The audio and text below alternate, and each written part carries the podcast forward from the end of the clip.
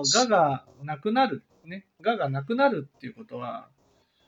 その、この世の中で何を手に入れたとしてもね、何にも変わらないんだなっていうことを知るっていうことなんです。どれだけお金持ちになろうが、どれだけ財産を手に入れようが、私の幸せとは何の関係もないんだな。それによって私は何か変わるわけでもないし、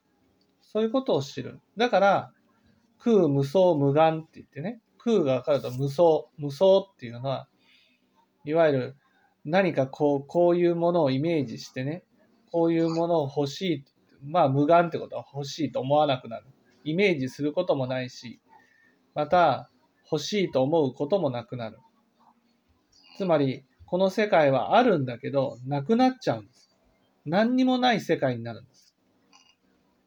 目の前に物が存在してるけど、でもそれは心に映る映像に過ぎないから、